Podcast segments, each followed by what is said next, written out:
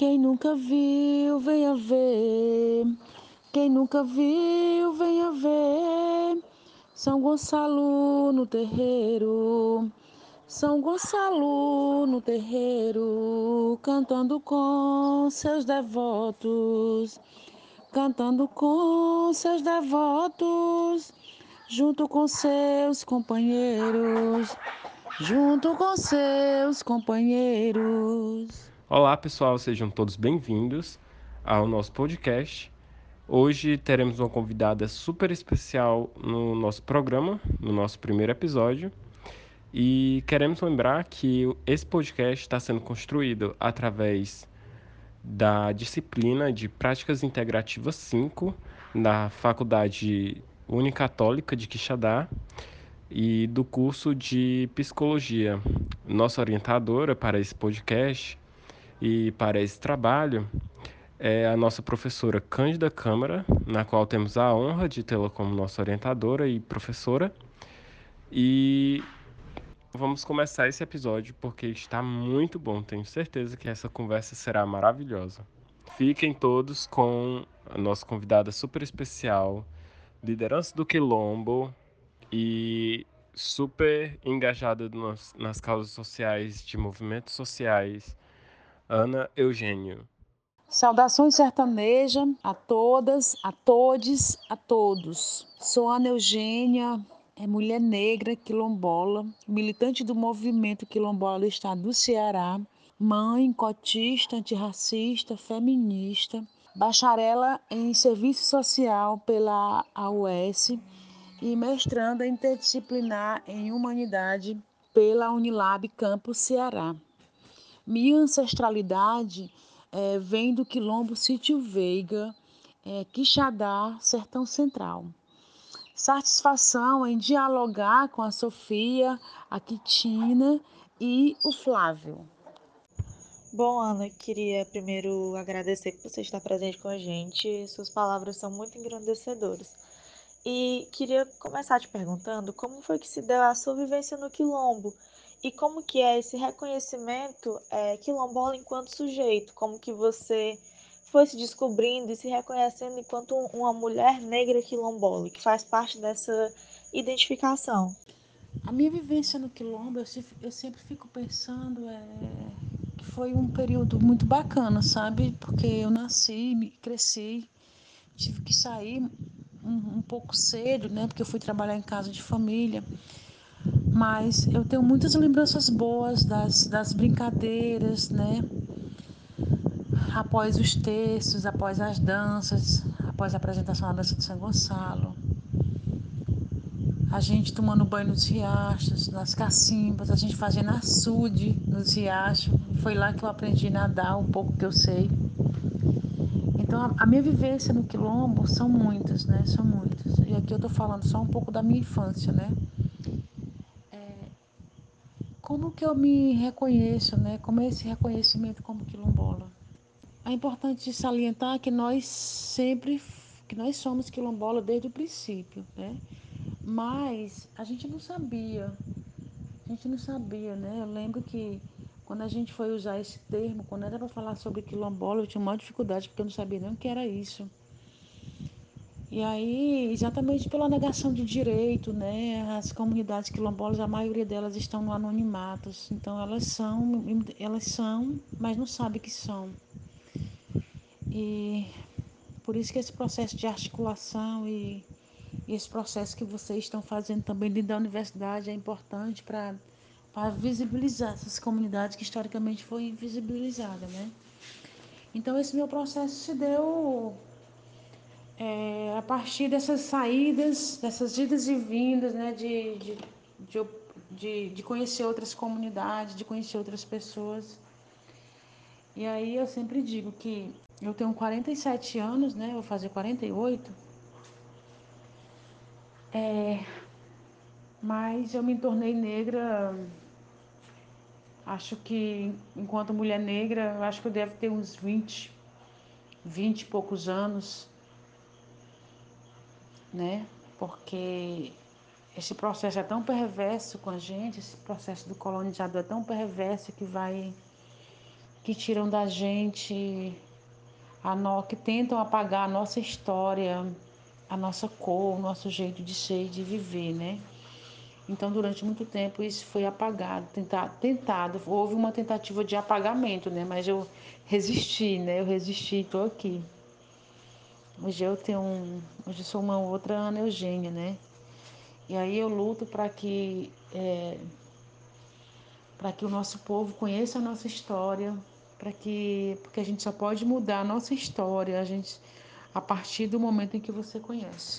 Obrigada pelas palavras, Ana. A gente como é, pessoas não quilombolas é muito complicado entender como que se dá essa vivência, já que é um movimento tão marginalizado, né, pela sociedade, pelo governo, pelo Estado em si.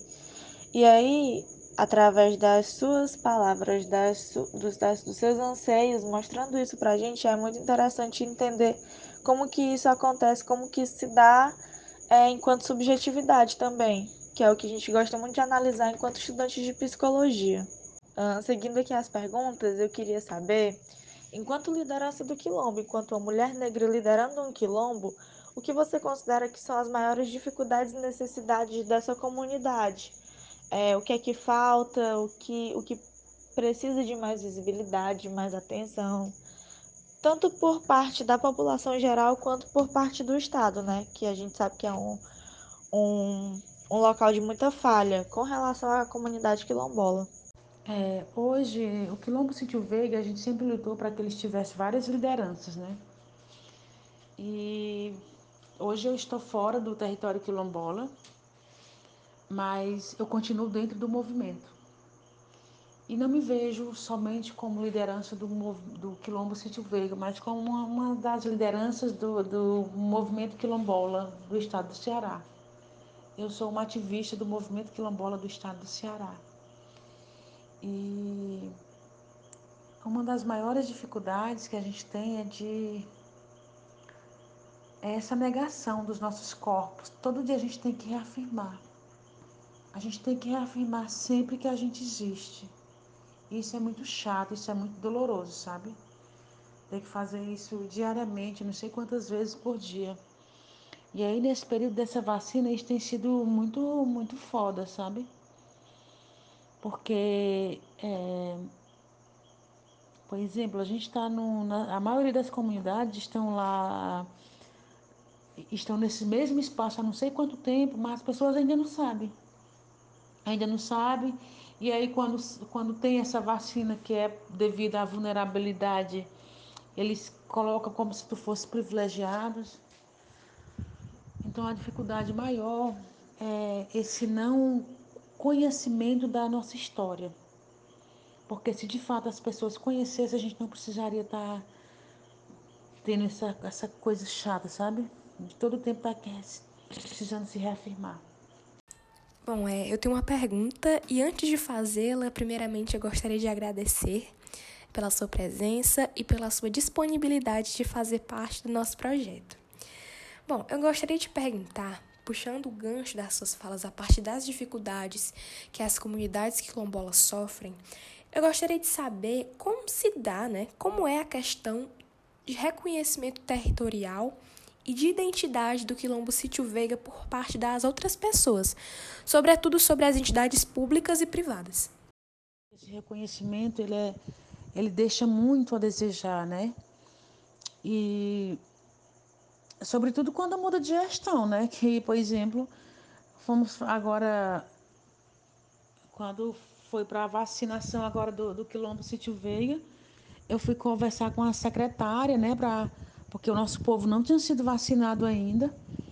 E aí, até, por exemplo, até hoje, até o dia de hoje, nós só tivemos quatro pessoas vacinadas no Quilombo Sítio Veiga, dentro do território quilombola.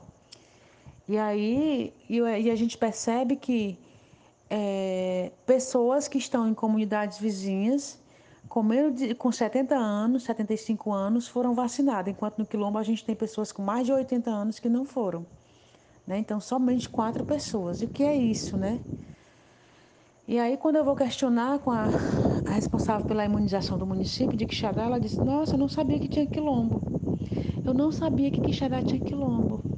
Eu disse: Pois é, tem. E nós estamos lá mais de um século. Então esse reconhecimento, esse não reconhecimento, ele acontece na, em muitas esferas, porque as pessoas só conhecem aquilo que é, que é conveniente ou quando é conveniente, né? Por isso que é importante a aplicação da lei 10.639 acerca da, da história, da história da cultura e da e da cultura, a história da cultura, né, afro-brasileira nas escolas é importante porque você vai saber quem são essas comunidades, onde elas estão, a contribuição dessas comunidades e por que, que essas comunidades precisam ter um olhar diferenciado, né? Porque que elas estão no grau de vulnerabilidade. Então, é, é, é entender isso. Então, há um descaso por parte de, sobretudo, do poder público em relação aos, às, a, as comunidades quilombolas do estado do Ceará e, e aí, em particular, do quilombo Sítio Veiga, no qual é a comunidade que eu pertenço, né? Bom, é realmente bastante preocupante, né? E revoltante essa falta de cuidado e amparo do poder público para as comunidades quilombolas principalmente nesse momento de pandemia, né, onde deveria se haver um cuidado com a população, um controle de imunização, de vacinação e saber que uma comunidade que, bem como você disse, está lá há séculos, não é conhecida e reconhecida é, e que dificulta esse processo né, de, de imunização das pessoas, de cuidado, de amparo, de serviços de saúde, enfim é, é bastante, assim, preocupante mesmo. Então, eu acho de extrema importância essa sua colocação a partir dessas questões de saúde, né? Que não, infelizmente não chega por falta de reconhecimento. Bom, é, em relação ainda sobre esse assunto, né, sobre esse silenciamento e sobre essa falta de políticas públicas que a gente estava conversando agora sobre essa falta de amparo na saúde, é, essa cegueira do poder público em relação a essas comunidades. Como você sente e observa o comportamento governamental referente aos direitos dos quilombolas? É, quais os direitos estão sendo violados e como eles refletem no cotidiano da comunidade? É, nós temos o governo, o pior governo de todos os tempos para os povos tradicionais. É um governo que diz que os que, que ignora a que ignora, primeiro ele não reconhece que a gente existe, né? Porque ele diz que não houve é, que não houve esse processo escravocrata em várias entrevistas que ele que ele deu, né? Depois ele disse que foi em um quilombo em que os homens não serviam nem para procriar, né? Que eram gordos demais, que só comia e não trabalhava. E aí é um é nojento isso, sabe? Porque quando você olha para as comunidades quilombolas do, de todo o país, né, são as comunidades que ajudam, que ajudaram e que ajudam a, a pôr comida na mesa de muitos, né? Porque quando a gente está no campo, a gente está produzindo. Estão produzindo o tempo todo. E aí você escutar de um presidente que deveria estar contribuindo para, para é, é, pensar mecanismo de, de enfrentamento às desigualdades dessas populações, ele vai lá e diz que não, não, essas comunidades não existem e quando elas e quando se existir elas são preguiçosas, porque só serve para comer, não serve nem para procriar, como se a gente fosse e aí tratam a gente como bicho, sabe? Não serve nem para procriar, cada um pesa não sei quantas arrobas. É muito nojento. Bom, infelizmente mostra o quanto que o Brasil regrediu, né? Colocando no poder um governo tão racista, tão preconceituoso, que nega a ancestralidade do país, que nega a história e, consequentemente, reflete no atual, né? Tirando o direito dessas pessoas, é, não reconhecendo essas comunidades, essas pessoas, esses territórios. E choca ainda mais né, saber que tem pessoas que realmente apoiam e concordam com tanto discurso de ódio.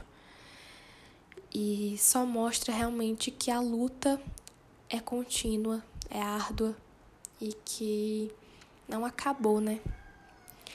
Mas espero que possamos vencer, né, todo esse ódio, todo essa, esse apagamento da história e que a gente possa viver realmente numa sociedade justa e com direitos para todos. Gente, que, que roda de conversa linda, assim. Eu estou extremamente sem palavras, mas eu quero aqui agradecer a Ana por ter topado nos ajudar e, e sempre ter se colocado tão disposta a, a nos ajudar para que a gente possa vis, visibilizar mais o quilombo, é, o sítio Veiga aqui em Quixadá. E eu quero agradecer também minhas colegas de equipe, a Sofia Medeiros e a Quintina Nogueira, e dizer que eu fico muito grato e muito honrado por é, fazer um trabalho tão lindo ao lado dessas pessoas que eu tanto amo. E é, eu quero então encerrar aqui é, agradecendo a, a Ana e pedindo que ela faça o seu encerramento e já convidando para um próximo encontro. Eu tenho certeza que assunto não falta, principalmente no Brasil que estamos vivendo hoje. É... Então, muito obrigado, pessoal. Até o próximo episódio. Gratidão pela oportunidade de fala e de escuta. E para finalizar, é, toda a minha solidariedade à líder indígena Sônia Guajajara é, por falar a verdade sobre a opressão, sobre a negação de direitos que os indígenas vêm sofrendo no Brasil pelo esse governo. É, e ela vem sendo perseguida pelo governo federal através da FUNAI. A verdade dos oprimidos incomoda o opressor. Que São Gonçalo ilumine os nossos caminhos para que a gente continue lutando pela garantia dos nossos direitos. Quem a São Gonçalo serve será servido, é de Deus amado, é de todo o povo, é de Deus amado, é de todo o povo.